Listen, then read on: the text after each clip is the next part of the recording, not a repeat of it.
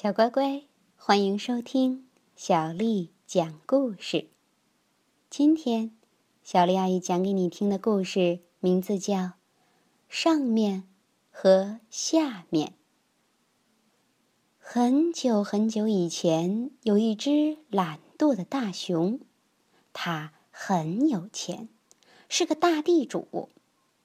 大熊的爸爸勤劳聪明，很会做生意。他把所有的财产都留给了儿子。但是大熊什么事儿都不做，只想要睡觉。有一只野兔住在离大熊家不远的街尾。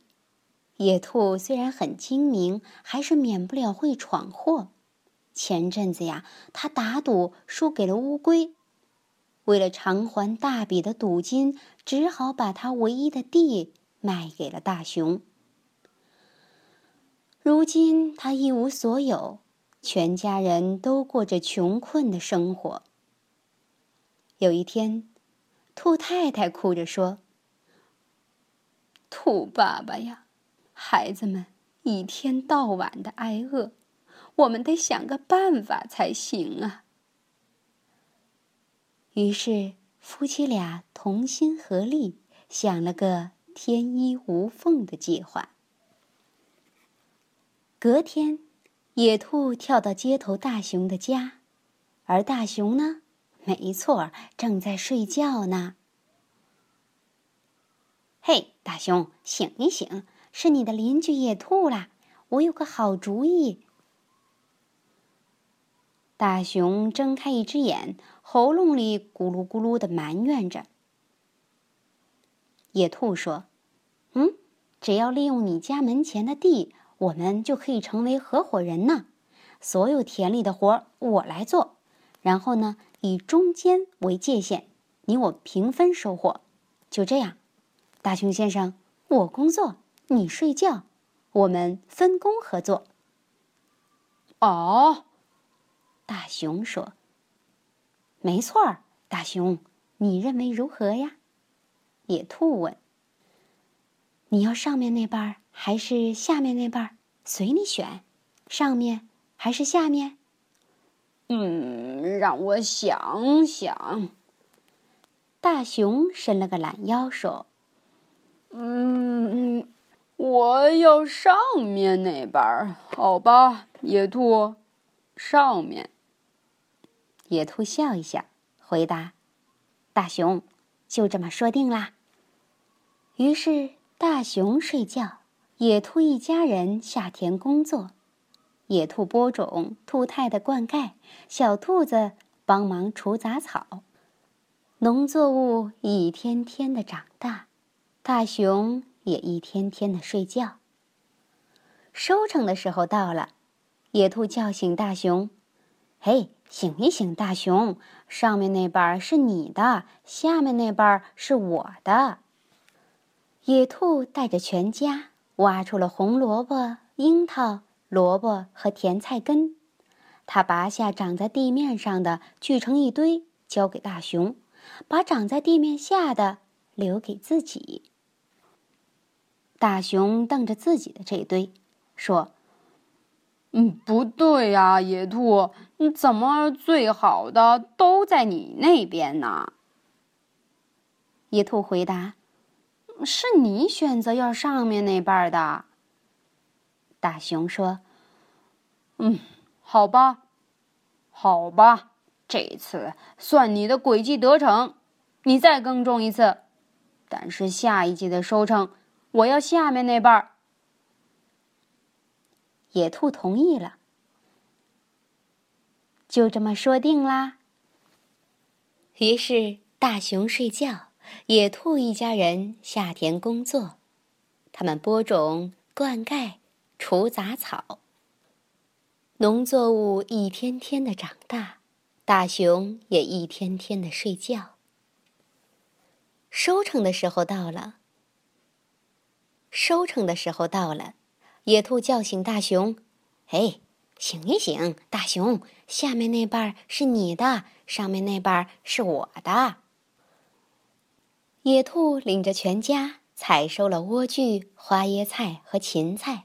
他折下长在地面下的，交给大熊，把长在地面上的留给自己。大熊皱着眉头望着自己的这堆，说：“野兔，我又上了你的当了。”野兔回答：“不对，大熊，这回是你选择要下面那半的。”大熊怒吼起来：“哼，野兔，你再耕种一次，下一季的收成我要上面那半儿，也要下面那半儿。你骗了我两次，这是你欠我的。”你说的对，可怜的大熊。嗯，野兔叹口气说：“那下次收成的上下两半儿都给你，这才公平。”大熊。就这么说定啦。于是，大熊睡觉，野兔一家人下田工作。他们辛劳的播种、灌溉、除杂草。农作物一天天的长大，大熊也一天天的睡觉。收成的时候到了，野兔叫醒大熊：“嘿，醒醒，大熊，上面和下面都是你的。”这一次。大熊家门前种的是一大片高高的玉米，野兔带着全家把它们一颗颗的拔起来。他扯下长在最上面的玉米须和地面下的根，锯成一堆，交给大熊，再小心谨慎的摘下长在中间的玉米，放在自己的这堆。大熊揉揉眼睛，看了又看。你瞧，大熊。上面和下面两半都给你，我拿中间的，没错吧，大熊先生？我们是这么说定的。这时候，大熊完全清醒了，气得大叫：“哼，我受够了野兔！从现在开始，我自己耕种，所有上面、下面、中间都是我的。”于是，野兔一家人抱着玉米。跳回结尾的家。从此，大熊不再为了睡觉而错过耕种和收成的季节。野兔呢，用它从田里获得的利润，不但买回了以前的地，还开设了一家蔬菜摊儿。后来，大熊和野兔相处得很融洽，成为好邻居，却再也没有当过合伙人。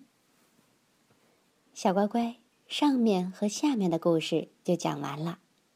大熊最后明白了，想要获得收成，就得自己去耕种。希望不劳而获，最终吃亏的还是自己。好了，接下来又到了小丽阿姨给你读诗的时间了。今天的诗名为《赠刘景文》，作者苏轼。荷尽已无擎雨盖，菊残犹有傲霜枝。一年好景君须记，最是橙黄橘绿时。荷尽已无擎雨盖，菊残犹有傲霜枝。一年好景君须记。最是橙黄橘绿时。荷尽已无擎雨盖，菊残犹有傲霜枝。一年好景君须记，最是橙黄橘绿时。晚安。